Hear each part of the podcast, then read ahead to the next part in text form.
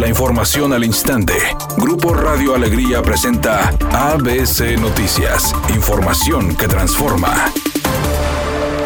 El gobernador del estado, Samuel García, dio a conocer que la propuesta de regreso a clases obligatorios se sigue analizando, por lo que será resuelta el próximo domingo, indicando que se busca también un incremento en el aforo de los distintos giros y negocios de la entidad. Pues para hoy jueves y mañana viernes seguimos iguales. El domingo, ya con la resolución del comité, vamos a decirles qué ajustes aplicarán a partir del martes 8, pasando el asueto del lunes. Por su parte, la secretaria de Salud en el estado, Elma Rosa Marroquín, señaló que día diariamente se analiza la información que arroja la pandemia para que el Comité de Salud tenga pruebas de los cambios que se han presentado, agregando que las mejoras que se han registrado en el número de casos y otros indicadores aún no se ven reflejados en el semáforo epidemiológico. Sin embargo, confían en que pronto se tendrán noticias. Además, informó que en Nuevo León se registraron 4.705 nuevos casos de COVID-19, mientras que 32 personas fallecieron a causa de esta enfermedad. El día de ayer terminamos con 4.705 casos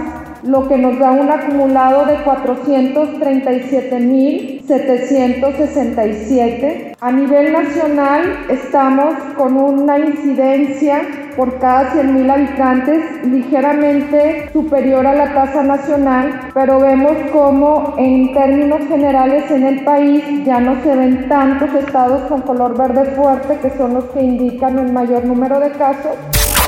En contraste con la difícil situación económica de las familias por los altos precios de la canasta básica, el secretario técnico de la presidencia, Carlos Torres Rosas, afirmó que a pesar de que la inflación está en 7.35%, la generación de empleos y el poder adquisitivo de la población se han fortalecido en los últimos tres años. En años anteriores, inclusive, el poder adquisitivo del salario mínimo se fue perdiendo y destacar que en los cuatro años que van de este gobierno, el poder adquisitivo del salario mínimo ha aumentado en 71%. Editorial ABC con Eduardo Garza. Agua y Drenaje de Monterrey no tiene ningún plan de comunicación social de cuidado del agua. Agua y Drenaje de Monterrey tampoco cuenta con estrategias masivas de cultura del vital líquido. Agua y Drenaje de Monterrey le echa la culpa a la gente y el propio director Juan Ignacio Barragán dice que lo que falta es conciencia de los usuarios para cuidar el agua y reconoce que se va a llegar a una situación crítica por falta de suministro. Agua y Drenaje de Monterrey está en crisis por abasto para consumo humano. Agua y Drenaje de Monterrey no ha sabido comunicar a los usuarios el peligro inminente del desabasto. Al menos esa es mi opinión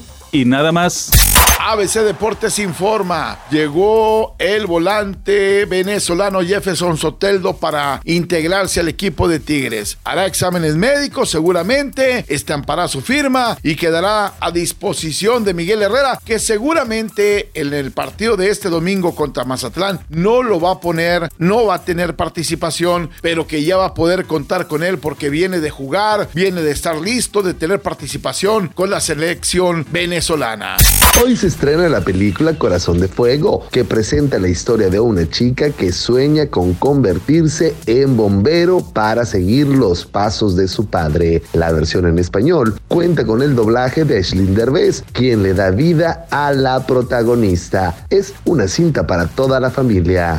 Es un día con presencia de nubosidad. Se espera una temperatura máxima de 10 grados, una mínima de 4. Para mañana viernes se pronostica un día con presencia de nubosidad. Una temperatura máxima de 8 grados, una mínima de 0 grados. La actual en el centro de Monterrey, 7 grados. ABC Noticias. Información que transforma.